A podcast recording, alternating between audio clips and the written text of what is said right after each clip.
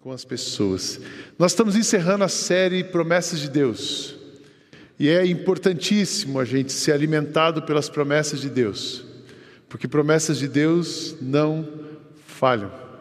Eu estou repetindo isso dominicalmente. Promessas humanas falharão, mas promessas de Deus não falham. Deus não é como os homens que mentem, não é um ser humano que muda de ideia. Quando foi que Deus prometeu e não cumpriu? Ele diz que faz e faz mesmo. Antes de continuar, eu queria que você fechasse os olhos e orasse, trouxesse à sua memória as promessas de Deus, falasse com Deus sobre essas promessas, entregasse mais uma vez seus sonhos, demandas, necessidades.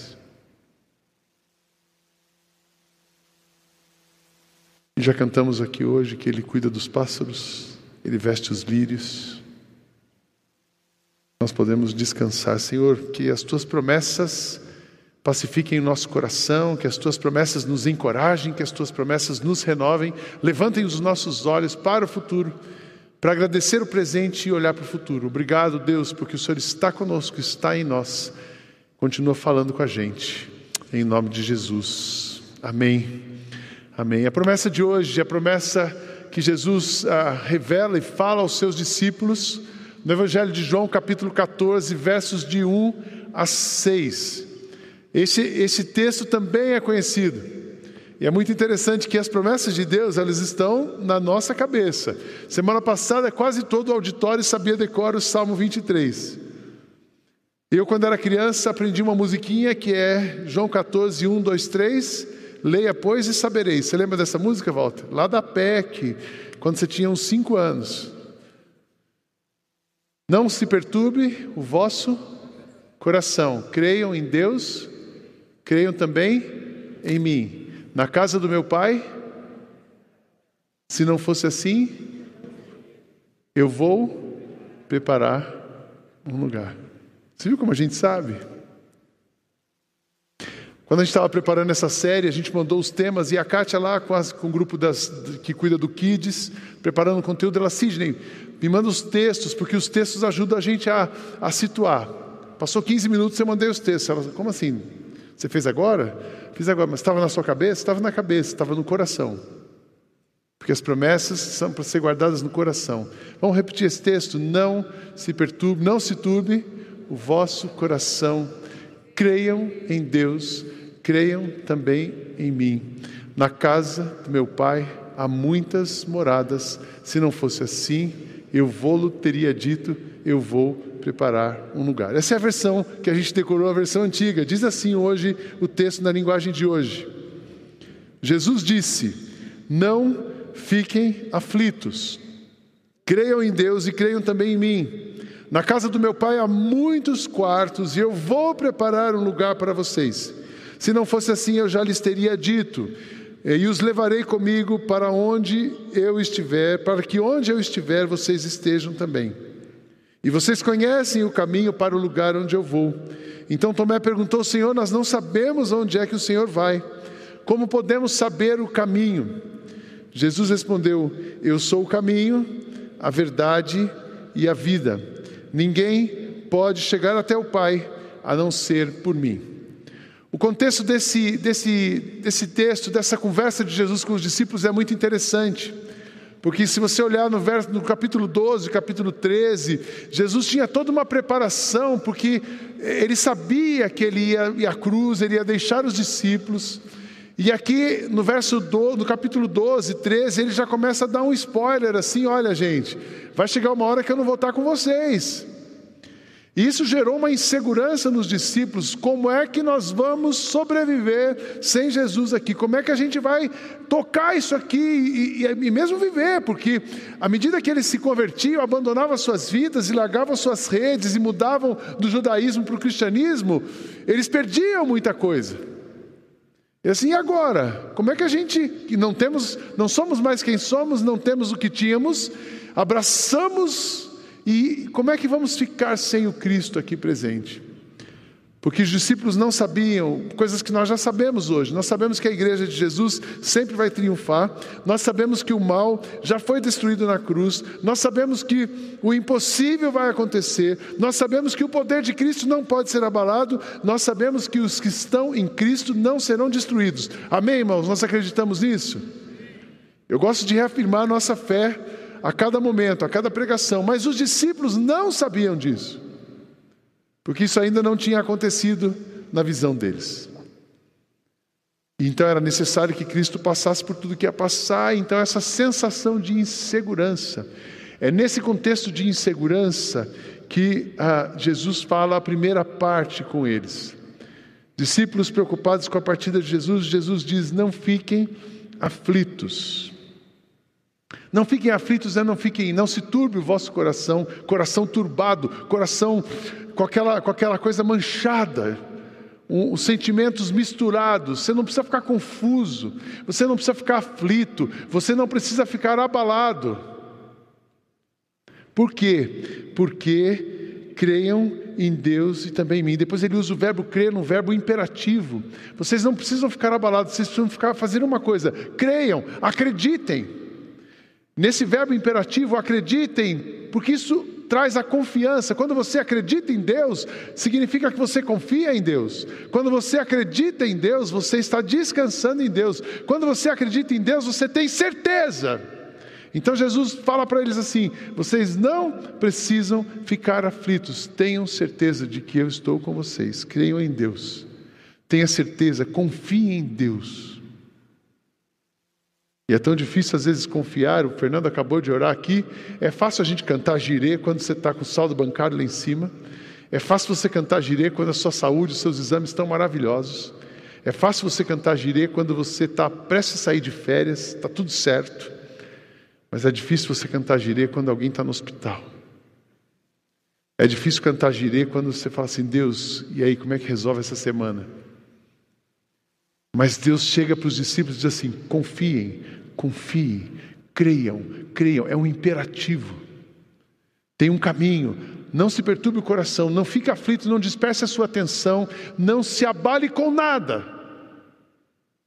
Porque nada pode abalar aqueles que creem em Deus. Não precisamos sofrer e não precisamos nos angustiar com o futuro. E é interessante como essa história de futuro traz angústia para a gente. Excesso de passado deixa você deprimido. Excesso de presente deixa você estressado. E excesso de futuro deixa você ansioso. E aqui Jesus está dizendo assim: sem excessos de futuro. Não precisam se preocupar, porque confie em Deus e o, e o resto vai se resolver. E ele continua no verso 2 e 3, depois no 4 e 5, no 4 a 6, no 2 e 3 ele fala de um lugar então, primeiro ele tranquiliza os discípulos. Você imagina, eu, Jesus é incrível, porque nesse encontro, era um encontro que na verdade Jesus estava precisando ser consolado. Porque depois dali é que viriam as partes complicadas de traição, de julgamento, de condenação, de cruz, de morte. Tudo isso aqui antecede esse tempo. Jesus vai a um jantar com os discípulos, precisava ser consolados, e Jesus consola os discípulos. Consola os discípulos inseguros, consola os discípulos ansiosos, consola os seus discípulos. Essa é a primeira parte. Depois ele fala de um lugar. E aí ele continua dizendo: Na casa do meu pai há muitos quartos. Eu vou preparar um lugar para vocês. Um lugar, e se não fosse assim, eu já lhes teria dito. E depois que eu for e preparar um lugar para vocês, voltarei e os levarei comigo, para que onde eu estiver, vocês estejam também. Quando Jesus fala de um lugar, aí as pessoas começam a especular, mas então vai ser compartimentos? Será que nós vamos ter quartinhos lá no céu? Não, mas são mansões celestiais. Será que as mansões são parecidas com essa de Alphaville? Daí você fala assim: não quero morar numa casa tão grande para não ter tanto trabalho no céu. Mas também não quero morar tão apertado igual os japoneses, que eu sou claustrofóbico. Jesus está falando de um lugar onde ele está Jesus está falando de um lugar onde ele habita. Jesus está falando do céu. Depois a gente vai ler mais textos sobre o céu, mas o lugar onde ele habita, o que ele estava dizendo assim, vocês podem ficar tranquilos, porque onde eu estiver, vocês vão estar também. Eu tenho um lugar aqui, mas tenho um lugar eterno. Um lugar eterno onde você não vai ter sofrimento, onde você não vai ter que lidar com as coisas da carne, onde vocês não vão ter medo, onde vocês não vão ter injustiças, onde vocês não vão ter escassez, onde vocês vão ter dia e noite, porque a luz vai brilhar, e ele estava falando desse lugar. Esse lugar onde ele está é um lugar onde ele vai, onde ele foi, um lugar onde ele vive hoje. E é tão interessante que Jesus, em vários momentos, ele fala sobre o céu. E ele se despede muitas vezes, ou ele encerra uma palestra dizendo: Nós vamos ficar juntos nos tabernáculos do Senhor, nós vamos viver juntos na terra prometida, nós vamos viver juntos na eternidade. Então Jesus fala aqui do céu. Tem uma promessa, tem um consolo, tem um lugar, e depois no versos 4 a 6 ele fala do caminho. E esse Tomé, Tomé era um cara extremamente ansioso, desconfiado, preocupado.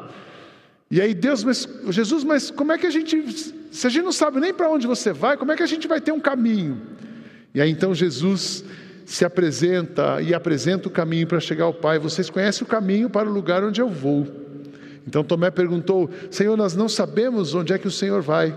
Como podemos saber o caminho? Jesus respondeu: Eu sou o caminho, a verdade e a vida, e ninguém pode chegar ao Pai a não ser por mim. É interessante que quando Jesus fala isso para os seus discípulos, ele estava cumprindo uma analogia do Antigo Testamento. Uma das promessas do Antigo Testamento é que o povo teria a conexão com o Pai, o Pai estaria sempre presente. Era presente através de uma arca, era presente através de um sinal, era presente através de uma nuvem de fumaça, era presente através de fogo caindo do céu, mas sempre o povo tinha uma conexão com Deus, e essa conexão e essa certeza de presença tranquilizava o coração. Então Jesus disse assim: pode ficar tranquilo, vocês vão ter um caminho sempre de conexão. Ao mesmo tempo, ele está dizendo que assim, esse caminho, não são mais caminhos inventados por homens. E é interessante quando eu vi essa, essa afirmação no comentário: caminhos inventados por homens, caminhos criativos de conexão com Deus. Aí eu disse assim: o que seria um caminho criativo de conexão com Deus? E tem lá em Levítico que eles precisavam fazer um pão sem fermento e levar pelo lado direito, porque no lado direito eles encontrariam Deus. Já pensou você pegar assim, os protocolos de Alphaville? Para você se conectar com Deus, chegue às 8h15, faça tal coisa, entre pela porta do meio, sente na segunda fila. E Jesus está dizendo assim: não precisa mais nada disso. E Ele está dizendo que também aquele véu que separava, o véu que separava a presença de Deus das pessoas, já não separa mais. E aquela necessidade que você tinha de um sacerdote para se conectar a Deus, de um sacerdote para receber a sua oferta, levar até o altar e você receber o perdão, você não precisa mais. Você tem o que Jesus estava dizendo para os discípulos: vocês não fiquem com medo, vocês vão para o mesmo lugar que eu vou, e, e existe um caminho que sou eu. Vocês não precisam fazer mais nada, porque eu já fiz por vocês, e vocês vão ver ainda o que eu vou fazer por vocês. Então Jesus mantém a, a, a, a, tradição, ele liga a realidade daqui com a tradição, com aquilo que era promessa, promessa de conexão com Deus, ele desmistifica toda a religiosidade. Porque assim, se tem um caminho, o que, é que eu preciso fazer? Eu acho que essa é a grande pergunta que a gente sempre faz: o que, é que eu preciso fazer para chegar até Deus? Se diz uma pessoa me ligou, me perguntou o que, é que eu preciso para ser salvo. E eu li um texto que eu vou ler para vocês hoje aqui. Aí depois outra pessoa disse, pastor, mas é só isso, é muito pouco. É muito pouco você confessar Jesus como seu Salvador, não é pouco, é suficiente. Todo aquele que crer com seu coração e confessar com seus lábios será salvo. Todo aquele que crê que Jesus é o Filho de Deus, que foi morto, ressuscitou, está vivo e é o único caminho para chegar até Deus, será salvo. Amém, irmãos? Jesus estava dizendo assim: só tem um caminho. Eu sou o caminho para a redenção de vocês. Eu sou o caminho para a salvação da humanidade. É bonito demais esse texto, o consolo, o lugar e o caminho. E eu quero então observar essas três promessas com vocês e aprofundar um pouco mais nisso. A promessa do consolo. Olhando para essa promessa do consolo, não fiquem aflitos, não perturbem, se turbem o vosso coração, não fiquem perturbados. Eu quero dizer para vocês nessa semana, nessa manhã, você tem uma promessa de consolo de, do Senhor, amém, irmãos? Você tem uma promessa, Deus vai consolar você, Deus vai confortar você, Deus vai prover, Deus vai cuidar, Deus está aqui. Não fiquem aflitos, não se deixem intimidar por qualquer situação. E às vezes a gente fica tão intimidado, né? E às vezes a gente se sente tão acuado. Eu quero dizer para você nessa manhã que está se sentindo acuado, que está se sentindo desprotegido, que está se sentindo completamente vulnerável ou sem rumo, não fique aflito, você não está perdido, você será cuidado, consolado, amparado pelo nosso Pai. Não deixem que os vossos corações se dominem por tumulto. A nossa sociedade está tumultuada, o mundo está estranho. O mundo está estranho, desde a, da, estranho nos extremos. Foi tão engraçado essa semana. A gente teve o Thanksgiving aqui a semana inteira. Eu disse para vocês que eu viria toda noite, eu vim todas as noites. Que eu queria celebrar. A Marina não pôde vir, porque ela tá, ainda não pode sair com a neném e tal. E eu falei, puxa, ela não celebrou o Thanksgiving, eu vou fazer um almocinho para ela no sábado. Aquela coisa do pai querendo agradar a filha, o genro. Aí eu falei, mas eu vou fazer peru, igual tem lá na igreja e tal. Eu fui no Giga, não tinha peru. Eu fui no Pão de Açúcar, pão de açúcar, não tinha peru. Morri com uma grana num peru, no San Marché. E tinha umas cinco peças na gôndola. Eu disse assim, gente, o que está acontecendo? Não tem peru no Natal. O mundo está estranho. O mundo está estranho no trabalho. O mundo está estranho na política. O mundo está estranho nas dores. Quando eu olhei essas crianças ontem, uma delas mora aqui no Areião de Carapicuíba. Vocês sabem onde é o Areião? E eu falo assim: que que, olha como Deus está tá transformando essas pessoas. A gente não precisa ficar preocupado, porque Deus vem ao nosso encontro, Deus está conosco, Deus pode faltar o peru do Natal, mas não vai faltar o Natal. Pode faltar qualquer coisa, mas não vai faltar gratidão, porque Ele está conosco. O que nós podemos fazer? Não deixar que essas coisas contaminem o seu coração. Não deixe que o tumulto perturbe as suas percepções. Não deixe que o tumulto do mundo, não deixe que a perspectiva do futuro ou a falta de perspectiva do futuro roube a sua alegria do presente destrua ou enfraqueça a sua devoção a Deus, a sua conexão com Deus. Continuem crendo em Deus, Ele vai prover tudo que você precisa. Amém, irmãos? É tão interessante pregar isso nessa manhã, nesse dia, nessa semana. Quando nós, como igreja, temos desafios enormes, mas Deus vai prover, Deus vai cuidar. Não vamos nos distrair, não vamos permitir com que nada roube a nossa atenção, a nossa confiança na promessa dele conosco. Se você está triste, Deus vai te consolar. Se você precisa de uma resposta, Deus vai responder. Se você precisa que uma porta se abra, Ele vai abrir. No tempo dele, na hora dele, do jeito dele, mas vai abrir. Porque nós podemos crer e confiar que Ele é o nosso Deus. Creiam, creiam, acreditem, acreditem. O consolo, mas também aqui tem a promessa de um lugar. E quando eu penso na eternidade, uma das coisas que eu penso na eternidade é que aqui realmente não é o nosso lugar. Deus habita em nós, mas um lugar confuso como esse que a gente vive, não é o lugar onde nós vamos passar a eternidade. Aqui tem muita carne, aqui tem a nossa carne, aqui tem uma coisa chamada pecado. E o pecado bagunçou a humanidade, o pecado bagunçou as pessoas, bagunçou as relações, o pecado bagunçou o mundo. Mas Cristo vai redimir tudo isso e nós vamos para um lugar, um lugar que é o céu. Vamos falar um pouco sobre o céu. E ele fala que a primeira coisa que é um lugar onde ele está. O Senhor estabeleceu o seu trono nos céus. Nós vamos para o lugar onde Ele está assentado, onde Cristo está assentado à direita do Deus Pai.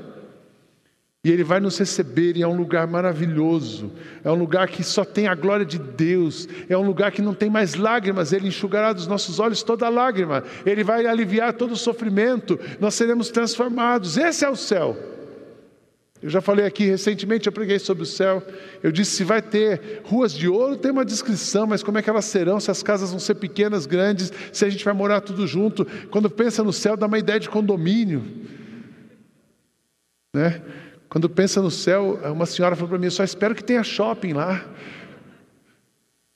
Eu só sei de uma coisa: vai ser um lugar tão bom, porque lá só tem a vontade de Deus e não tem a nossa vontade. Lá é o lugar onde Deus está reinando soberano e tudo que Ele faz é bom, você só vai experimentar coisa boa.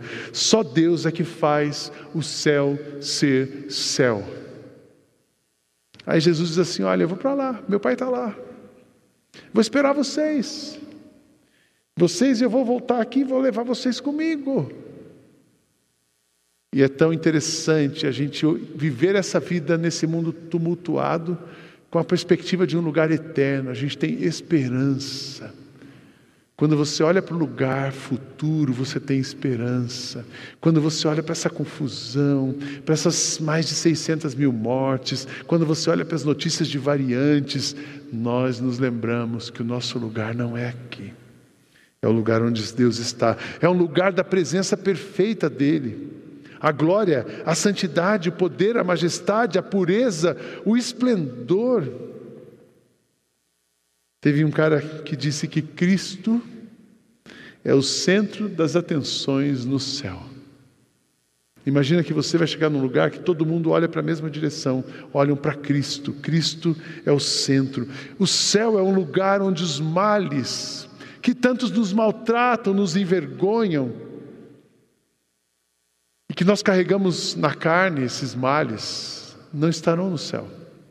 É muito interessante o texto de Apocalipse, quando porém, quanto porém aos covardes, aos incrédulos, aos abomináveis, aos assassinos, aos imorais, aos feiticeiros, aos idólatras e a todos os mentirosos, a parte que lhes cabe será no lago que está queimando com fogo e enxofre, a saber, a segunda morte.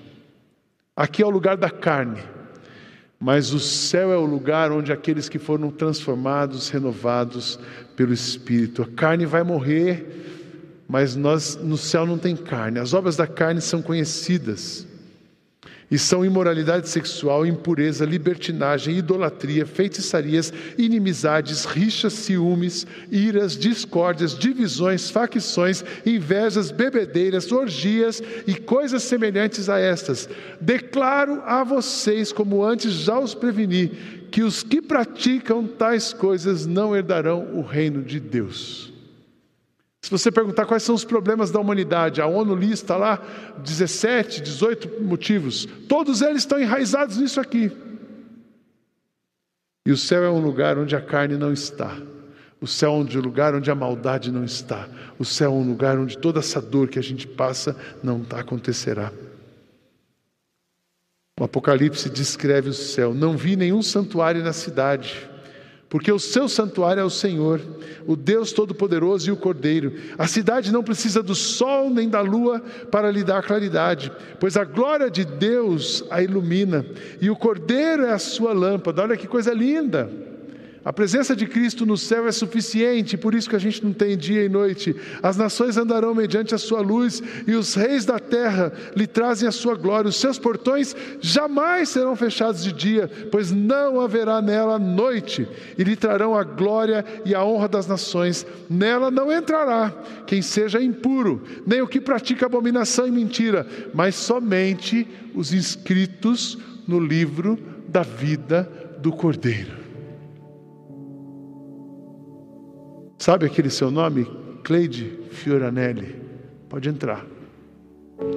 Carlos Alberto Vilhena Tataraneto. Pode entrar. Ana Maria. Pode entrar. Walter Rosa. Pode entrar. Valda. Pode entrar. Eliane. Pode entrar. Os que têm o nome escrito no livro da vida.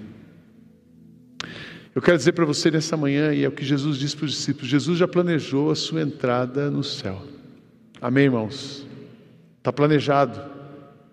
Jesus já pagou o preço do ticket para você entrar no céu. E esse preço foi pago lá na cruz. Quando ele derramou seu sangue na cruz, quando ele se ofereceu como sacrifício, ele pagou o preço para você não mais ser escravo da carne, não mais ser condenado pelo pecado, mas ter a sua vida redimida, transformada e salva por Ele, para que você possa viver com Ele. Nisto se manifestou o amor de Deus em nós, em haver Deus enviado o Seu Filho unigênito ao mundo para vivermos por meio dele. Nisto consiste o amor, não que nós tenhamos amado a Deus, mas que Ele nos amou e enviou o Seu Filho como propiciação pelos pecados. Os que creem em Jesus, já tem esse ticket nas mãos. Nele também vocês, que depois de ouvirem a palavra da verdade, o evangelho da salvação, tendo nele também crido, receberam o selo do Espírito Santo das promessas. O Espírito é o penhor da nossa herança até o resgate da sua propriedade em louvor a Deus. Os que vivem no Senhor nunca se veem uns aos outros pela última vez. Aqui não é o nosso destino final. Aqui é a nossa passagem. O nosso destino final é o céu. E eu quero dizer para vocês: o dia está próximo. O dia está próximo. Eu quero que você ouça essa palavra de Deus, porque promessas, consolo, promessa de um lugar, mas pastor, está tão. Como é que é? Jesus estava sentado no Monte das Oliveiras, talvez a ansiedade dos discípulos seja a sua, mas Jesus estava sentado no Monte das Oliveiras quando os discípulos se aproximaram dele e, em particular, lhe pediram: Diga-nos quando essas coisas vão acontecer e que sinal haverá na sua vinda e no final dos tempos. Jesus respondeu: Tenham cuidado para que ninguém os engane porque muitos virão em meu nome dizendo eu sou o Cordeiro e enganarão a muitos, e vocês ouvirão falar de guerras e rumores de guerras. Fiquem atentos e não se assustem, porque é necessário que isso aconteça, mas ainda não é o fim. Porque nação se levantará contra nação, reino contra reino, haverá fomes e terremotos em vários lugares. Vocês serão, porém, todas essas coisas são o princípio das dores. Vocês serão entregues para serem maltratados e eles os matarão. Vocês serão odiados por todas as nações por causa do meu nome. Nesse tempo, muitos hão de se escandalizar, trair e odiar uns aos outros. Muitos falsos profetas se levantarão e enganarão a muitos. E por se multiplicarem a maldade, o amor se esfriará de quase todos. Aquele, porém, que ficar firme até o fim, esse será salvo. E será pregado este evangelho do reino por todo o mundo, para testemunho de todas as nações. Então virá o fim. O fim está próximo, mas só vai acontecer quando toda a humanidade souber quem é Jesus. O fim está próximo, mas só vai acontecer quando todas as pessoas que se relacionam com você conhecerem Jesus e tiverem a oportunidade de confessá-lo como Jesus, como Senhor e Salvador. E aí então Jesus, mas como eles vão ouvir, como eles vão entender? Então Jesus tem a promessa do caminho. Fiquem calmos, tem uma promessa de um lugar, mas tem um caminho. Um caminho. A salvação só pode ser conseguida por meio dele, pois não há no mundo inteiro nenhum outro Deus que tenha dado aos seres humanos por meio do qual possamos ser salvos. Isso está escrito no livro de Atos, capítulo 4, verso 12. Mas como eu faço então para entender o caminho e, e, e que história é essa de caminho que você não precisa fazer?